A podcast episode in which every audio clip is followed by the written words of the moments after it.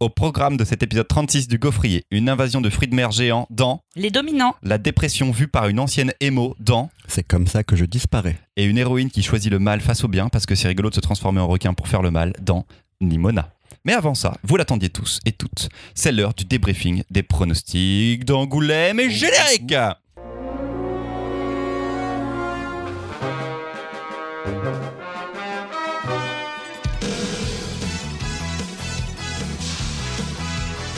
T'as marmonné un truc. C'était un petit angougou. T'as J'ai- t'as fait un. Moi, je fais les bacs. Pour ceux qui n'ont pas encore écouté tous nos épisodes, quelques jours avant le Festival international de la BD d'Angoulême, chacun y est allé de son pronostic dans un épisode hors série, en compagnie de Xavier Gilbert, membre du comité de sélection. Avec Louise, Mimoun et Marion, coucou les copains d'ailleurs. Et salut Avant de passer aux habituelles chroniques, on va d'abord compter les points hein, et désigner un grand gagnant qui aura le droit, ou une grande gagnante, qui aura le droit d'imposer une chronique de son choix. Je n'aurai pas mon mot à dire là-dessus. On va faire prix par prix parce que on a parce qu'on on a vraiment été doués. Le gagnant est grand. Le grand, grand gagnant. Un grand gagnant. Prix jeunesse attribué au Vermeil de Camille Jourdi. Personne n'a Point du tout. Prix jeune adulte attribué au Tigre des Neiges de Akiko Higashimura. Personne n'a bon, personne n'a choisi ce titre. Très bon titre, cela dit. Prix patrimoine. La main verte de Nicole Clavlou et Edith Za. Personne n'a choisi Eh ce non, titre. personne. Prix polar. No Direction d'Emmanuel Moineau. Xavier Gilbert l'avait dit. Ouais, Prix du public. il a un point. Saison des roses de Chloé Wa- Vary. Personne n'a bon non plus. Non, Merde. non, non, Mais non. on l'avait mis autre part. Ouais, Voilà. tous. Prix de l'audace. Alors là, personne n'a vu venir celui-ci. Acte de Dieu. On est à zéro point, les amis, là. Tout à fait, tout à fait. Mais sur du double zéro. Prix de la révélation. Lucarne de Joe Kessler. Personne n'a bon non plus. Non. Zéro point. Prix de la série. Dans l'abîme du temps de Gutanabe. Ce n'est pas vraiment une série. Il y, a des- il y a- débat, du coup, euh, personne ne l'a non plus. Prix spécial du jury. Clyde.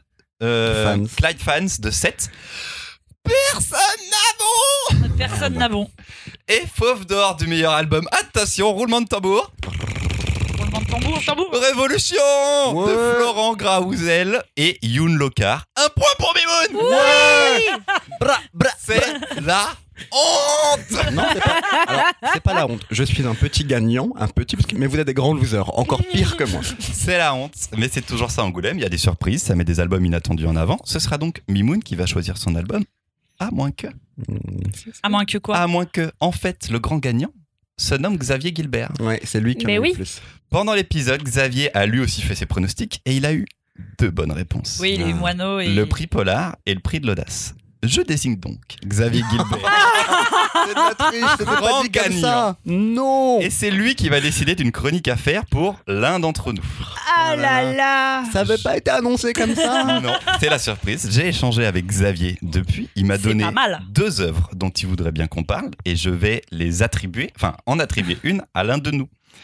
Plutôt de manière honnête pour que chacun puisse vraiment défendre son album. Alors d'abord, il a choisi la trilogie Nit Nit de Charles Burns, Mhm. donc les trois albums constitués de Toxic, La Ruche et Calavera. Ça, c'est des gros chefs-d'œuvre. Je vois des gens intéressés pour le faire, donc ça, c'est facile. Ou en plus dur, il m'a dit un album d'un artiste dont on a déjà parlé, Anders Nielsen, son album Fin. Plus compliqué. Vraiment Toi, tu l'as déjà lu. Mimoun Je l'ai déjà lu. J'ai- J'ai pas lu. Marion, est-ce que tu l'as lu Euh, Oui. Oh Moi, j'ai envie de l'attribuer à Marion. Je le savais. J'ai envie de l'attribuer à Marion. Et bim Alors attendez, vous pouvez peut-être faire une chronique à deux avec Mimoun. Si vous l'aimez vraiment pas, on fait la trilogie Nit Nit. Non, y a c'est pas de qu'on l'aime pas. C'est qu'il est pas facile. C'est qu'il va falloir le chroniquer. On laisse ça en, en- en ouverture. Vous pourrez faire un petit peu ce que vous voulez là-dessus. Pour un prochain épisode. On verra. Tintin Bravo Xavier Bravo, Bravo Xavier. Parce Voilà. que bon bah. Bravo un peu Mimoun quand même, en même. temps, il avait tout. Mais grave, bravo Mimoun parce qu'il a qu'un seul point, mais genre le baisse des prix. Il y a un moment, faut quand même le dire, sur un des baisses des albums de tous les temps. C'est ça. sûr. Non mais ça prouve une chose, Franchement. c'est qu'il y a tellement de bons titres dans cette sélection qu'on peut pas choisir. Et puis les jurys changent chaque année, les règles changent un peu chaque année. hein, ça, on peut, on peut en Il y revenir. a eu l'année précédente un, un palmarès qui était pour moi plus grand public, plus ouvert et qu'on pouvait peut-être un peu plus voir avec moi ce que j'aime c'est les monstres Mhm. par exemple en Fauve d'or. Là il était beaucoup plus inattendu, mais c'est tant mieux, ça donne, ça met l'éclairage, ça met le projecteur sur des albums dont même nous on n'avait pas parlé et pourtant qu'on aurait peut-être pu aimer un petit peu. Mhm. C'est cool, place aux chroniques. C'est Louise qui ouvre C'est la moi avec les dominants. Les chroniques de fin du monde, d'Uchronie, de dystopie, de collapsologie, vous en avez déjà entendu au gaufrier. Fire Punch, Epiphania, Mécanique Céleste, Préférence Système, Univers, des milliards de miroirs, Bolshoi Arena. Un monde en pièces. J'avais pas fini. Il y en tellement. Et Punk Rock Jesus, quel- quelque part. Si les hommes se sont depuis la nuit des temps imaginé le futur, il est vrai qu'au regard du monde actuel, les prévisions ne sont toujours pas optimistes. Accrochez vos ceintures, bienvenue dans six mois. J'espère ne pas faire une chronique prophétique au vu de l'actualité. Septembre 2020. Un virus inconnu a déjà tué plus de 125 millions de personnes en deux semaines. Les déplacements de population sont hors de contrôle. L'humanité fait face à son plus grand défi. Octobre 2020, plus d'un milliard de personnes sont maintenant contaminées par le virus que l'on nomme la grande souche. Les élections américaines n'auront pas lieu. Les systèmes médicaux s'effondrent partout dans le monde. La loi martiale est en vigueur. La démocratie n'existe plus. Novembre 2020. Des centaines de témoins indiquent avoir vu des formes à ce jour non identifiées. Soyez extrêmement prudents. Certaines semblent être mortelles, d'autres inoffensives. Une nouvelle espèce envahit bien la Terre. Ceci n'est pas une fake news. Noël 2020. L'épidémie semble s'être arrêtée. Cela est notre seul cadeau. Selon des données parcellaires, elle aurait fait quasiment 6 milliards de morts. La fin de notre monde a bien eu lieu. Nous ne sommes plus les maîtres sur Terre. Avril 2021. J'écris maintenant sans la certitude que jamais personne d'autre que moi ne lira ce texte. Toutes les communications sont coupées. Face à cette cohabitation forcée avec ceux que l'on nomme maintenant les dominants, les survivants du virus se déchirent.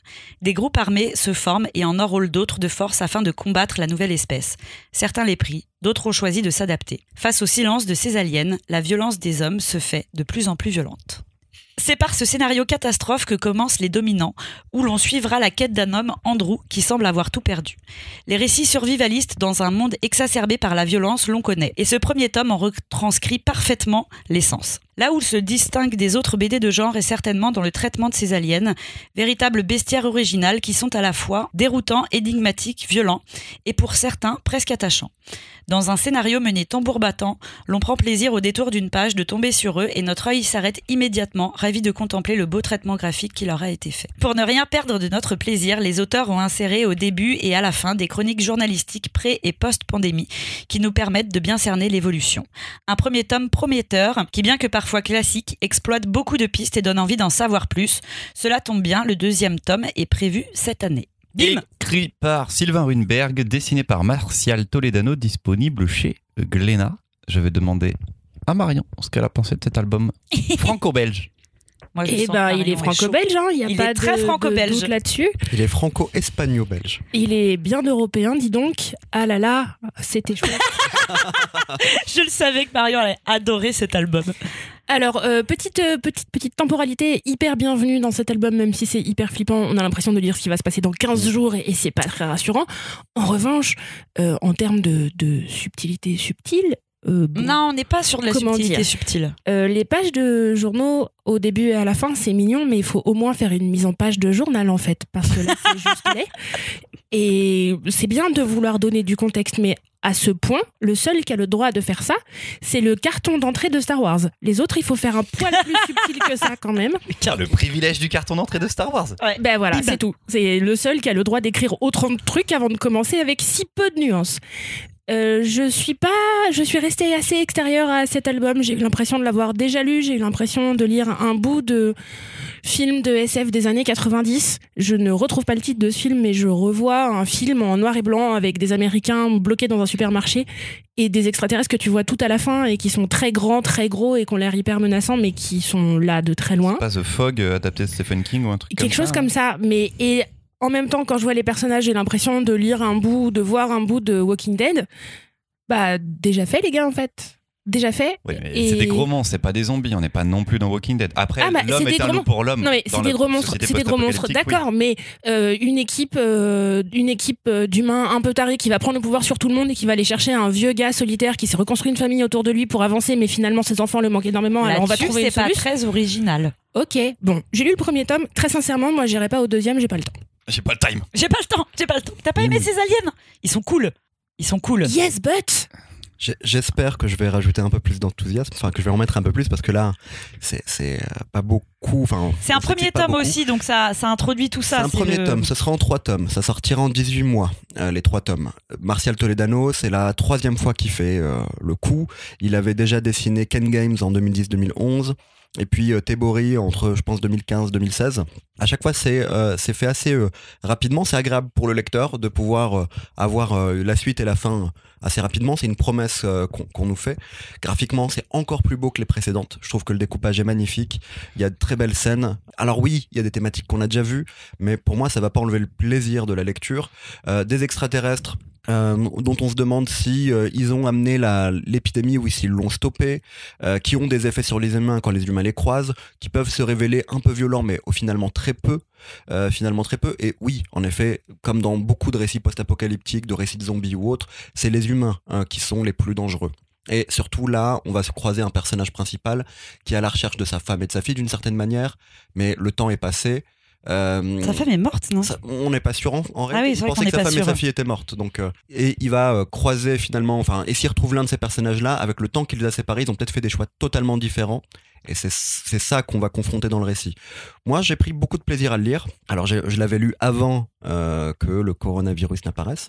C'est vrai que le conseiller euh, dans les premiers jours du coronavirus et même maintenant, euh, c'est un peu, un peu bizarre parce qu'en effet, il y a ce petit truc de, c'est un peu très ce qui se passe. particulier. Ouais. Il y a un En truc moins moi, violent, elle est beaucoup plus violente l'épidémie. Oui, Elle Dans est la beaucoup BD. plus- dans la BD. D'accord. Dans la BD, elle est beaucoup plus violente. Bah oui, bien sûr. Il y a un truc qui me gêne. On revient aux, aux pages de, de journaux, au début et à la fin. Moi, euh, bon, l'écriture, elle est pas, euh, c'est pas la plus fine, c'est pas Alan Moore euh, dans Watchmen euh, à ce moment-là. Mais moi, ça me va euh, de, de faire ça. Par contre, c'est les illustrations des journaux. Il y a des dessins qui représentent des monstres qui ne sont pas les extraterrestres. C'est des concepts de dessin qui sont pas utilisés dans la BD. Et surtout, au début, dans le premier article, on parle pas encore d'extraterrestres. Il y a même pas encore le fait d'avoir vu des rumeurs, d'avoir eu des rumeurs de- Non, parce que t'es avant. Oui, mais par contre, il y a déjà des dessins d'extraterrestres. Et ça, moi, Ah, ça m'a un peu sorti de la lecture, du coup. C'est le seul petit défaut, c'est un défaut, euh, je dirais presque éditorial. Il aurait fallu mettre des fausses photos, des dessins, euh, voilà, mais des dessins d'extraterrestres alors que l'ép- l'épidémie a pas encore eu, lieu- enfin que les extraterrestres ne sont pas encore aperçus. Ces concepts ne sont même pas ceux utilisés dans la BD, d'ailleurs. C'est un peu chelou. Mais pour le reste, moi, j'ai adoré, j'ai hâte de lire la suite. Voilà. Je trouve que c'est un très bon divertissement et qu'il faut juste le prendre tel qu'il est, qui est un très bon divertissement, même si en ce moment c'est un peu particulier. Mais le traitement graphique, moi, des extraterrestres, je les trouve génial. Celui sont- qui est juste différents. calé et Oui. qui sert à rien. Alors, Je sais chaque comment il s'appelle. C'est des insectes, en fait. Ouais. C'est des gros oui, ou des insectes. bactéries des insectes. ou des. Oui, c'est ça, ou des bactéries. Ils ont bactéries, tous ouais. une capacité ou un pouvoir un petit peu spécifique. Il y en a, euh, quand on les approche, on a mal à la tête. Il y en a qui ne bougent pas, qui se fixent à un endroit et qui pourrissent tout ce qu'il y a autour d'eux. Donc, euh, dans un contexte où euh, c'est la survie, bah, ça fout le bordel un petit peu. Il y en a qui attaquent beaucoup plus. On est à un moment- Territoriaux. les territoriaux. Mais ça, euh, c'est plutôt bien fait. C'est cool de les avoir aussi, d'avoir ce bestiaire à la fin qui est, qui est noté, enfin, qui est répertorié. Et ils, ils ont vraiment créé pas mal de monstres vraiment cool. Après, je suis plutôt du, de l'avis de Marion. Moi, je me suis un peu C'est fait un, chier, c'est un premier tome. Non, mais peu importe si c'est un premier tome. c'est un Je- premier tome en, je sais pas, à 64 pages. Je a pense que- que ça va vite, quoi. Moi, ce qui m'a fait tenir, c'est le truc très attendu de la famille et du lien avec la famille. Et pour moi, c'est le petit plus euh, émotionnel de l'album. Après, sur le côté euh, post-apocalyptique euh, survivalisme, Mais en effet, oui, j'ai vu ça mille fois et ça m'a un peu fait chier. S'il n'y avait pas le dessin de Toledano et ce graphisme des monstres, ce serait une très moyenne BD. Là, c'est un petit sont. peu au-dessus. Ils y sont, c'est super. Mais je suis pas euh, confiant, confiant euh, sur le- la fin de scénario de Sylvain Runberg non plus, qui construit souvent des trilogies. Il en a fait aussi il y a pas super longtemps. Ça fait pas partie de mes scénaristes préférés. C'est du bon divertissement. Il sait très bien faire ça. Ça, ira pas plus haut. Pour moi, ça n'ira pas plus haut. On n'est pas sur euh, ce qu'a pu faire bah, en, en trilogie euh, Ludovic de Burme avec Epiphania, dont on a parlé il y a quelques temps déjà. Ils sont pas les mêmes thématiques. C'est pas les mêmes thématiques. non, sont- pas les mêmes mêmes post-apocalyptique, C'est pas le même un petit public peu quand même. C'est pas le même public, je suis d'accord. Là, on est sur un Et- truc franco-belge dont nous sommes tous les quatre d'habitude pas totalement le public non plus, peut-être. Mais si tu reviens sur le public visé, il faut quand même prendre un instant et de parler de BD grand public qui va attirer un lecteur qui est déjà attiré par ce genre d'histoire. Je suis désolée, c'est aussi, je suis désolée, c'est aussi pour ça que je parle très rapidement de séries télé ou de films, c'est que le lectorat il est là et que du coup cette, cette histoire, bah, dans cette forme-là, ok, du divertissement, cool, ça tient la route. Mais moi, je- sur 64 pages, je peux pas attendre 60 pages que ça m'enjaille.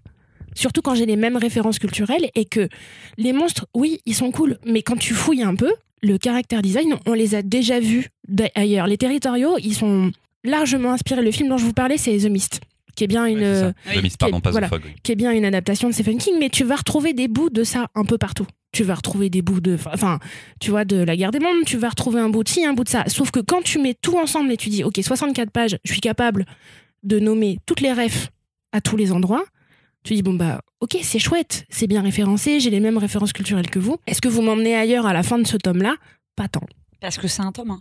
Je vous trouve dur, je vous trouve dur. Ouais, Elle est prophétique, Louise, là. Elle, elle- elle mise totalement sur deux tomes qui n'existent pas du tout. c'est vrai. Non, mais parce que aussi, peut-être que si on avait eu euh, d'ores et déjà. Enfin, je veux dire, quand tu prends Epiphania euh, sur le tome 1, je veux dire, c'est un peu pareil en fait. C'est parce que tu as eu les trois d'affilée où il y a, il y a vraiment quelque chose qui se construit. Mais au début, enfin, je veux dire, le, le- alors peut-être qu'il qu'il aurait pu avancer plus vite parce qu'on sait que quand une société s'effondre, on connaît que, voilà, on sait qu'effectivement tout s'effondre et que euh, les carcans étatiques n'existent plus, ce genre de choses. On sait que ça va être la violence. Walking Dead l'a très bien fait. Peut-être que ça, ça a été, il aurait fallu qu'ils avancent un peu plus vite. Et moi, j'ai bien aimé le tout le côté au début de l'album où il prend son temps avec ce personnage qui est en train de voler des tableaux de famille. J'ai trouvé ça, j'ai trouvé ça Ouais. cool. Ça, c'était bien. Ce perso ça qui ça, des- c'est ce que je dis. Ça le serait côté avancé humain vite, ça, je c'est pense. cool. Sinon, ça serait avancé trop vite Oui. que. Je sais pas, ouais. Ouais. Mais je peux, je peux comprendre les réticences qui est que à la fin tu dis ok, j'attends de voir parce que je- pour l'instant on connaît quoi. Et pas- les messages sont très très pas méchants. original, mais c'est bien fait. Oh, les méchants, ils sont méchants. Ils sont très alors. Ils sont pas Allez, deuxième chronique. Mimoun, pour C'est comme ça que je disparais. Chronique pas totalement terminée. Hein. chronique dépressive? En effet, pas facile. Clara a tout de la meuf géniale. Poétesse, elle travaille sur son prochain livre, mais comme ce n'est pas ça qui va remplir son frigo, elle est aussi attachée de presse pour une maison d'édition. Socialement, Clara est très appréciée, entourée, et fait attention à ses amis. Elle conseille, s'occupe des autres, et trouve souvent les mots qui font du bien. Mais Clara ne va pas bien, et ses amis s'inquiètent. Entre surmenage au boulot, Histoire d'amour qu'elle n'arrive pas à oublier et traumatisme enfoui qu'elle a du mal à évoquer, Clara va doucement plonger, ne plus donner de nouvelles, disparaître. Comment s'immisce la dépression au quotidien? Comment, jour après jour, prend-elle de plus en plus de place jusqu'à ce qu'il n'y ait plus qu'elle? Comment les proches peuvent être maladroits, vous culpabiliser et peiner à trouver les mots? Comment assumer ce que l'on vit et ce que l'on ressent? Dans sa première fiction, Myrion Mal évoque la santé mentale avec finesse. Les mots sont justes, bien choisis, le dessin beau et expressif, comme dans ces pleines pages où on voit Clara passer d'une émotion à une autre, faire ses courses et fondre en larmes. En deux ou trois cases, par un changement d'expression ou un mouvement de la main, on comprend le malaise que Clara ressent. Les personnages en noir et blanc agissent comme des masques et on se retrouve à prendre leur place, à se reconnaître en eux. Auditeurs, auditrices, cette lecture peut vraiment vous toucher à cœur. N'hésitez pas à poser le livre, le lire en deux, trois fois. C'est un livre qui est... C'est là que j'a- j'arrête. Ouais, c'est ce qui me semblait, ouais. Il y avait un petit changement de ton. C'est un livre qui. euh, Alors la- laisse-moi reprendre mes esprits. Euh, mais c'est un livre qui est beau et nécessaire. Myrion Mal, on s'en souvient, on en avait parlé dans le, enfin Christopher l'avait interviewé dans le premier numéro de notre hors-série La Recette. Euh, on la connaît pour le Commando culotte, euh, pour euh, la Ligue des super féministes ou encore les règles qu'elle aventure. Jusqu'ici, elle a fait de la BD plutôt didactique. Elle a évoqué la représentation des femmes, la représentativité. Elle a évoqué les clichés autour des femmes. Ici, dans cette fiction, alors moi je m'attendais à, à quelque chose de différent, je m'attendais à ce que ces thèmes soient évoqués habituels, et je trouve qu'elle va beaucoup plus loin que ce que j'attendais. Graphiquement, elle est beaucoup plus haut que ce que j'attendais, et ça m'a touché, ça m'a fait un effet, moi qui, pour le coup, je vais vous dire, n'ai jamais connu un épisode dépressif, je n'ai jamais connu ce que Clara a connu, a vécu, ça m'a touché en plein cœur. On retrouvera, pour parler de thématiques un peu plus positives, bah, des thématiques de Myriam Mal, la sororité, la musique. Euh, Il y a plein de références à la musique ou le cinéma. Il y a un côté un peu nouvelle vague dans cette BD aussi. J'ai adoré. Bravo euh, à Myriam Mal, bravo aux éditions la, La Ville Brûle qui font la BD depuis quelques années et qui euh, arrivent à nous pondre, à pousser des auteurs à faire des, des livres aussi bons. Et euh, comment dire, on voit aussi dans ce, dans ce livre comment l'amitié peut aussi aider. Euh, je trouve que c'est quelque chose d'important. Eh ben Allez, euh, donc c'est un épisode rigolo, euh, vous l'avez compris. fin du monde et dépression pour le moment. Et Ah. vive l'hiver. On va, la fin normalement, ce sera un peu mieux. Euh, Louise, Oui. Mieux, Quoi, attends, ça, mieux, ça veut ce dire sera que le livre mieux. est pas mieux Et en même temps, les Pardon. ce sera plus léger. Ça sera plus youpi tralala. Fantastique, j'ai euh, j'ai adoré cette bande dessinée. Euh, la même chose que toi, elle m'a. J'ai eu des phases dépressives, mais jamais à ce point. Effectivement, elle touche vraiment au cœur dans le, les, les sentiments qu'elle peut décrire, et ça, je trouve, je trouve ça très bien. Je l'ai lu hier, il faisait dégueulasse, il pleuvait, et à la moitié de l'album, je me suis dit non, mais je vais arrêter. C'est vraiment en train de me foutre le cafard. Et du coup, quelque part, ça marche excessivement parce que du coup, on s'identifie complètement à elle. Et euh, je l'ai fini. Et à la fin, quand elle parle d'un traumatisme qui lui est arrivé, j'ai vraiment, je me suis pris une grosse, grosse gifle dans la gueule. Son moment de colère où elle s'énerve, je, qui, qui apparaît d'un coup et où elle, où elle pète un plomb, c'est incroyable parce que moi, j'avais vraiment l'impression d'être euh, son interlocuteur à ce moment-là. Et ça, c'est assez fort, je trouve, de d'arriver à faire ressentir ça à ses lecteurs. Donc non, c'est une super BD. Euh, J'aime bien le fait qu'elle soit très dans l'air du temps. Enfin, je sais pas à quel moment on peut pas trop s'identifier à à ce qu'elle raconte parce qu'il y a tous des moments où on n'était pas bien. Au début, on peut se dire putain, mais elle a une vie. Enfin, c'est compliqué quand même. Son patron, c'est un gros con. Comme plein de Euh, patrons. je Ouais, pense. ouais, ouais. Non, mais oui.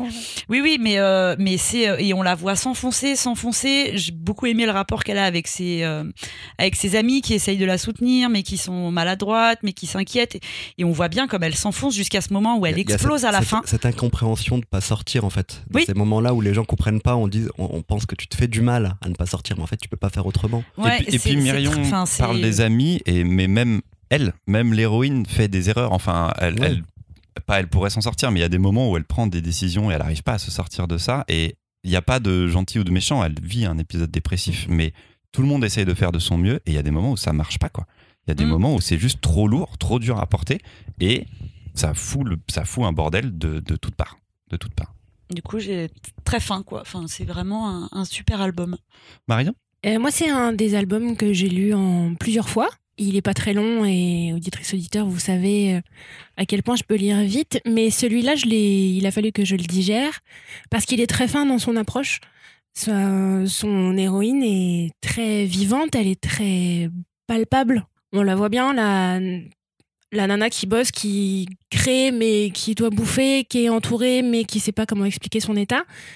Et c'était c'était très touchant de voir euh, la dépression abordée comme une maladie qui nécessite des soins, de l'importance de la santé mentale et d'y faire attention, d'avoir eu aussi ce, je trouve ça très malin de nous parler de des tentatives de parcours de soins de l'héroïne puisque l'album commence par euh, Clara chez une séance chez le psy qui trouve pas l'interlocutrice dont elle aurait besoin. On va la voir essayer comme ça tendre des perches, pas trouver du tout euh, les bons interlocuteurs euh, jusqu'à la fin où il y a une une jolie fin qui fait du bien. Mais ouais, cet album-là m'a touché. Euh, il faut mettre euh, par contre euh, pour vous qui nous écoutez des alertes. Si vous vous lancez dans cette lecture, vous faites attention parce qu'on va parler de dépression, d'épisodes suicidaires, on va parler de violence sur soi, d'abandon, et on va parler de violence sexuelle. Donc, il faut dire les choses. Allez le voir, c'est important. Prenez-le. C'est vraiment, prenez-le parce qu'il est beau, qu'il est bien fait, qu'il est mature, que c'est un, une adulte qui parle à d'autres adultes, même si on n'est pas très très vieux tous. Nous qui l'avons lu et elle qui l'a écrit. Mais faites attention à vous, en fait. Et puis, si vous vous arrivez pas à lire, passez-le à quelqu'un d'autre qui le dira pour vous. Et ce sera vachement bien aussi. C'est un peu émo. C'est grave émo. C'est grave émo comme BD et c'est trop bien parce que De je la veux référence préciser. du titre aussi. Voilà, la référence Du du, titre. titre, c'est comme ça que je disparais est la traduction d'un titre de My Chemical Romance qui se reforme et qui va bientôt passer en France. J'y serai. Euh, Rendez-vous là-bas.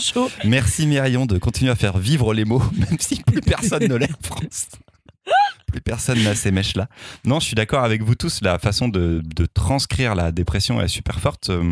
Euh, moi qui suis pas dépressif, mais ai quelques dépressifs autour de moi, je, comprends. Enfin, maintenant, j'arrive à mieux à comprendre parce que la dépression, c'est pas être triste tout le temps. Et on a souvent l'habitude, pour moi, de montrer ça dans les BD. Les gens tristes, ils sont tristes. C'est leur euh, caractère principal. Ils sont tout le temps tristes. Alors que c'est pas ça la dépression. La dépression, c'est pouvoir être capable d'aller très bien et, comme dit Mimoun, en une seule page, en un seul geste, en, en quelques secondes, plonger et avoir une, une tristesse infinie qui va, qui va remonter. Et hum, ça, c'est c'est assez génialement fait dans la BD. à tel point que je n'avais même pas compris qu'on parlait de dépression pendant pas mal de, de temps de l'album. Elle était suivie, pour moi c'était quelqu'un qui allait mal, qui avait peut-être des problèmes, mais je ne mettais pas le mot dépression sur le, le mal-être de l'héroïne. quoi. J'étais, ok, bon, bah, c'est une adolescente, euh, c'est presque comme une adolescente classique, euh, beaucoup d'adolescents et d'adolescentes vont mal, ils peuvent être suivis. Non, il y a, ça va plus loin, ça va plus loin parce que c'est euh, c'est vraiment, euh, enfin, médical, enfin, psychologique et, et ça, enfin, c'est vraiment sa façon d'être en ce moment et il faut, c'est difficile de s'en sortir. Elle sait même pas si elle s'en sortira un jour. On sait pas si on sort totalement de la dépression non plus. Là-dessus, euh, extrêmement bien fait parce que parce que ça le montre de manière très honnête. La fin, je l'aime beaucoup aussi parce que elle exprime la colère. Et c'est là, le fait de se réapproprier ce qu'on a vécu et de pouvoir l'exprimer, d'aller d'aller au bout. Je pense, alors Ma- Marion, tu, moi aussi je mets des, quand je, quand je le montre ce livre, je dis toujours que ça peut tellement te toucher qu'il faut faire gaffe. Mais je, je- j'ai l'impression, il y a eu des passages où sur deux trois cases il y a des mots, il y a des phrases. Je me dis qu'elles font du bien à, à lire et à entendre. Bon, je reparle aussi un peu du dessin. Je trouve vraiment graphiquement, elle a un niveau de dessin, elle peut tout faire, Myrion Mal, ce que j'aurais pas dit avant, en fait.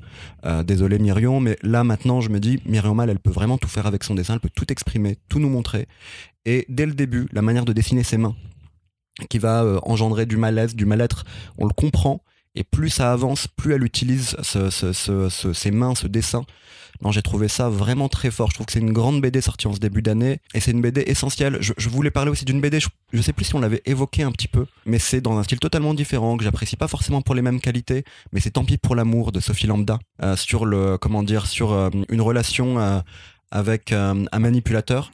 Et en fait, je trouve aussi que c'est un livre essentiel, le Sophie Lambda, parce que c'est un livre qui va vous montrer euh, les, les, comment dire, les cas où vous êtes euh, dans, de- dans une relation euh, toxique, mauvaise, qui va vous faire du mal. Et ça peut aider, je pense, les lecteurs, les lectrices, soit à se rendre compte dans les situations dans lesquelles ils sont, soit les- se rendre compte qu'ils ont un ami dans cette situ- situation, soit par jeu de miroir, quand vous avez vécu ce genre de situation, réussir à décrypter, décortiquer et, comment dire, aider peut-être à passer à autre chose. Donc ces deux livres-là, je les mettrai, alors je les montre pas aux mêmes euh, lecteurs et lectrices, mais je les, je les mettrai côte à côte et je trouve ça bien qu'il y ait ce genre de livre. Oui, en fait, là, ce qu'elle décrypte, euh, Myriam Mal, c'est la dépression au quotidien. C'est les petits mécanismes de la dépression. Bref, un très très bon livre. Oui, lisez-le. Il y a une troisième. Attendez, vous- on se perd pas, les amis. Il y a une troisième chronique. Et puis après, on a juste un autre podcast en plus, alors ça va être plus long. C'est moi qui prends la suite avec Tu vas faire une chronique qui va nous faire rire? Oui, J'espère- fais des blagues. J'espère un peu plus cool, un peu plus légère. Voilà. Nimona. J'ai reçu une lettre ce matin, les amis. C'est de ma cousine Nimona.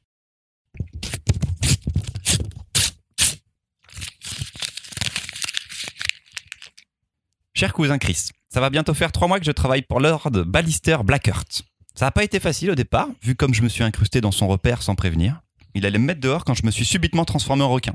Ça l'a pas fait rire, mais il était très intéressé par mon pouvoir de métamorphe. Quitte à pouvoir se transformer en n'importe quel être vivant, autant choisir un dragon plutôt qu'une crevette. Je suis donc devenu son assistante maléfique. Ah oui, parce que tu dois le savoir, mais Blackheart est l'ennemi public numéro un du pays, celui que tout le monde déteste, celui que l'Institut et son émissaire Sir Ambrosius Goldenloin combattent sans relâche. Mais moi je l'aime bien Lord Ballister, il est toujours tout seul, alors j'ai voulu l'aider dans ses plans machiavéliques de soulèvement du pouvoir par le peuple. C'est un génie du mal euh, un peu original. En plus, il a pas l'air de vouloir diriger lui-même, c'est un méchant qui joue au méchant. Il a pas l'air d'avoir un cœur si sombre, Blackheart. Après mon mois d'essai, il m'a finalement raconté comment lui et Goldenloin se sont fâchés à la sortie de l'école de chevalerie. C'est pas net leur histoire, mais Ballister en veut beaucoup à Goldenloin, surtout que c'est à ce moment-là qu'il a perdu son bras droit. En échange, moi je lui ai raconté comment j'avais obtenu mon pouvoir de métamorphe. Je crois que lui comme moi n'avons pas forcément tout dit. La semaine dernière, on a braqué une banque. J'ai reçu une flèche dans la jambe. Ouch Mais ça va déjà mieux. Je cicatrise vite, mais j'ai encore rien dit. Ça doit être lié à mes pouvoirs et ça inquiéterait Lord Ballister. Mais pas moi. Moi, tout va bien. En attendant que je lui dise que j'aille mieux, on joue à des jeux de société dans le repère. Ça occupe le temps. On allait à la foire aux sciences aussi. Et il s'est passé un truc incroyable. Quand je me suis approché d'une machine, ça m'a complètement enlevé mes pouvoirs. Je suis resté bloqué en chat. Je pouvais plus parler. Apparemment, la machine était liée à un élément qui nous entoure tous. J'ai rien compris, mais j'ai pas aimé. Je sais pas qui je sans mes pouvoirs. Je veux pas qu'ils partent. Je te laisse. L'Institut et Goldenloin ont prévu de nous attaquer et il faut qu'on se prépare. Je sais qu'ils cachent quelque chose et on va peut-être enfin finir par trouver quoi. Mais en même temps, moi aussi, je cache quelque chose. Et pas question que Blackheart la prenne, il pourrait me renvoyer et m'éloigner loin de lui. Alors que je l'aime bien, moi, maintenant, Lord Ballister. Je veux pas le quitter. A plus, cousin Chris, porte-toi bien et ne regarde pas trop les infos à la télé. Ils n'y disent pas que la vérité à propos de Lord Ballister et moi, c'est pas nous les méchants et on va leur prouver. T'as une cousine trop cool. Elle est trop chouette. Oui. Euh, c'est Tu t'attribues des cousines trop cool. J'aimerais trop, trop recevoir une lettre comme ça, quand même. C'est écrit, dessiné par Noël Stevenson. C'est édité, réédité chez Dargo dans un format souple. C'était avant disponible en couverture dure. Noël Stevenson, vous en avez peut-être déjà entendu parler. Elle a aussi co-créé une série qui s'appelle Lumberjanes chez Urban Comics avec des scouts qui combattent des créatures fantastiques. Elle est surtout maintenant la créatrice du dessin animé Shira sur Netflix et c'est de la balle atomique. Donc c'est une artiste que j'aime énormément. Mimoun, qu'est-ce que t'en as pensé? Eh ben moi j'ai beaucoup aimé. Je l'avais déjà lu. Euh, les premières pages, c'est un, un webcomics à la base. C'était d'abord sur Ça a été publié sur le net euh, et dans les premières pages, les premiers chapitres sont très courts. C'est un peu gênant, on comprend que c'est un webcomics, mais en fait, il y a toutes les thématiques qui vont être abordées par la suite. La relation entre, entre guillemets, le héros et le méchant, la jeune fille et son pouvoir métamorphe qui dépasse déjà ce euh, qu'elle, dit euh, comme pouvoir, et un monde où les, gentils et les méchants sont peut-être plus proches que ce qu'on croit. J'aime beaucoup le développement de l'histoire, des personnages, tout le long. Euh, le fait que, comment dire, le héros euh, qu'on nous présente dans la, enfin le méchant qu'on nous présente dans la BD c'est le héros pour nous euh, qu'on retourne un peu les valeurs euh, que la relation entre les personnages est plus complexe on sent qu'ils se connaissent depuis un bon moment. Dès le début on comprend qu'il y a des y a, des incohérences quant au pouvoir de Nimona et donc son pouvoir doit être tellement puissant qu'elle ne dit pas tout qu'elle ment qu'elle manipule peut-être. Il y a la petite limite. Moi j'aime beaucoup mais on n'est pas loin du complotisme aussi euh, j'aime beaucoup parce qu'il y a un discours de dire euh, finalement, euh, ce qu'on nous présente comme le bien, bah, c'est aussi ce qui fait le mal, d'une certaine manière. On crée les armes du mal, d'une certaine manière. Et ça, quand on est américain, bah, c'est ce qu'on vit tous les jours. En vous parlant, du coup, d'armes de destruction massive, de dissuasion militaire. Mais le, retour de bâton qu'il peut y avoir derrière, c'est aussi le côté complotiste. Bon, je, je dis ça, mais si vous le lisez pour vous, vous êtes averti, vous êtes adulte. Si vous le, le filez à votre nièce, parce que des nièces qui existent pour de vrai, là, pour le coup, euh, ça peut... Pas que dans ta tête. Voilà, c'est pas que dans ta tête. Euh, si vous le filez à La votre nièce, votre sœur, votre, votre fille, euh, vous pouvez discuter avec elle. Et puis ce personnage de, de, ce personnage fort et faible à la fois de Nimona, je l'aime, je l'aime beaucoup parce qu'il a toutes les qualités d'une grande héroïne, mais aussi les faiblesses d'une héroïne qui fait qu'on va se reconnaître en elle, même, si- même malgré ses- ses- son extrême puissance. Marion. Et là où je trouve que l'album euh, fonctionne très bien, parce que je vous rejoins, moi j'ai beaucoup aimé euh, lire cette histoire, c'est grâce au dessin. Parce que le dessin, l'héroïne a un, un personnage, a un personnage, a un pouvoir absolument badass au possible. Mais tout ça, c'est porté par un dessin qui est quand même très cartoon, avec des Mhm. très jolies couleurs, avec un trait qui est précis, mais en même temps qui est pas agressif non plus. Et ça permet d'amener des scènes euh, drôles là-dedans de cette gamine qui maîtrise pas ce qui se passe, qui fait des trucs maladroits, qui est pas hyper à l'aise dans ses relations avec les gens, qui prend des décisions euh, d'adolescent, I guess. Elle cherche la bagarre. Elle cherche la bagarre tout le temps. La Mais en même temps, elle va quand même se retrouver, ben voilà, elle va se retrouver euh, bloquée en chat, elle va se retrouver à pas maîtriser ce qui se passe, elle va et c'est assez attendrissant. C'est assez attendrissant pour moi, c'est là où on peut aussi éviter euh, l'écueil du premier degré. Ça a pas été traité non plus euh, comme un truc euh, hyper réaliste et c'est pour ça que moi ça m'emmène. C'est largement dû au dessin et à sa coupe de cheveux. Rendez-vous sur les réseaux sociaux. C'est la meilleure 12 punkettes euh, de l'histoire des punkettes. 12 punkettes. coupe de cheveux qui change de temps en temps. Et un dernier petit truc, les anachronismes, c'est très drôle. Oui. Les, les petites incohérences où on va les voir regarder un film, manger du popcorn, se- enfin vouloir se commander des pizzas.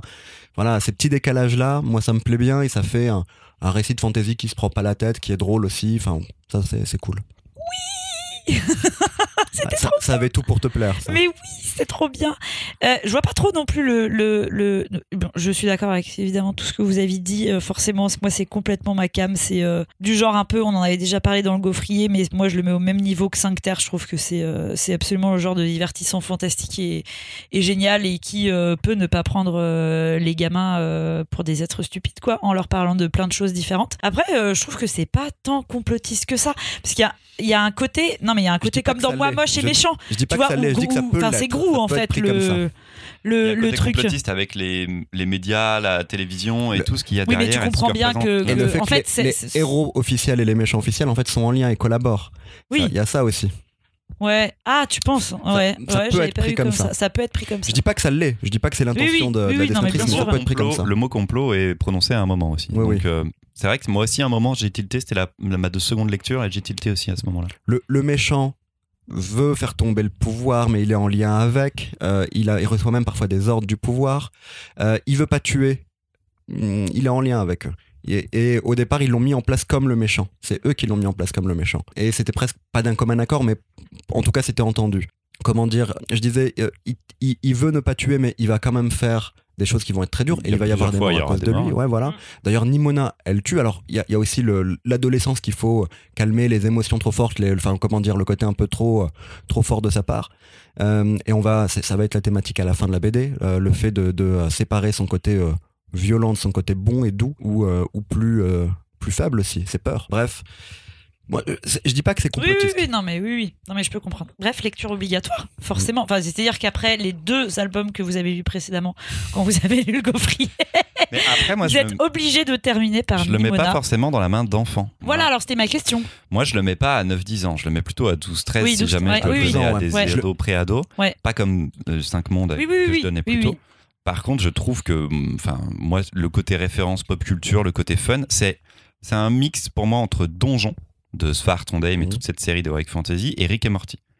Il y a, si vous aimez ces deux genres d'univers, l'heroic fantasy, le côté un peu fun, un peu décalé, qui peut prendre des hyper grandes proportions, mais ça c'est vraiment génial. Et je trouve que la progression de l'album est super parce que pour moi au départ, elle part sur un truc fun, sympa, léger, et elle se laisse, elle se fait emporter par les personnages et par cette histoire qui grandit Elle construit quelque chose de beaucoup plus grand. elle construit quelque chose de beaucoup plus grand, mais elle ne le fait presque pas exprès. Elle est emportée par ça parce qu'elle sait qu'elle a quelque chose et c'était sa première œuvre et ça a fait d'elle une autrice absolument géniale et c'est exactement le même sorte de schéma qu'elle fait sur Shira qui débute comme une petite histoire de petit épisode de dessin animé et finalement maintenant on a quelque chose d'encore plus grand qui permet de confronter des peurs, de confronter le fait de grandir, de, de se confronter à soi-même et Nimona c'est un personnage qui est ultra puissant, ultra profond. La fin de l'histoire, le héros, euh, c'est presque plus Nimona, ce serait plutôt Blackheart. Oui. Et il est tellement drôle ce perso, quoi. C'est le méchant, mais c'est un gentil méchant. C'est Grou. C'est Megamind chez DreamWorks. Mais oui, c'est vrai aussi. Ah. Ah, Je suis très film en ce moment. C'est normal. Mais lisez aussi Lumberjanes, tiens. Murden, c'est très bien, il n'y aura jamais de suite en Il France. n'y aura jamais de suite en France, Non, malheureusement. La France ne sera jamais publiée, enfin sera jamais publiée en Mmh. France, mais c'est un peu le même souci que Nimona. Pour moi, le public n'est pas encore français. Je sais pas, il y a un truc sur. euh, Bah. Peut-être qu'on n'est pas prêt pour ça, qu'on n'a pas la culture ou Donc, le. Moi, je le conseille après avoir lu, euh, donc après avoir lu euh, Bergère guerrière, après avoir lu Les Cinq Terres, après avoir lu euh, pourquoi Cinq pas mondes, cinq les mondes. Cinq mondes, pardon, La Cité sans nom, pourquoi pas. Après tout ça, une fois que, que, que le lecteur, la lectrice a grandi dans ses lectures, je le conseille.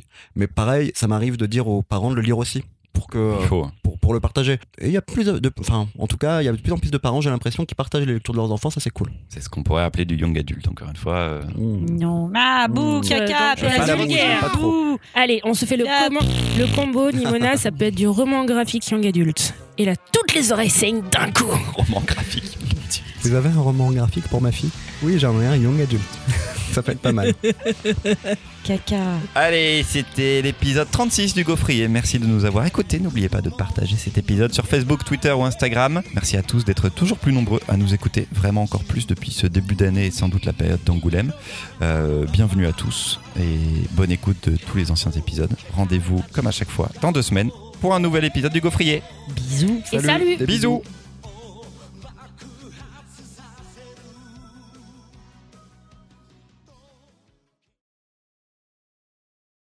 Où sont vos sources, monsieur Christopher?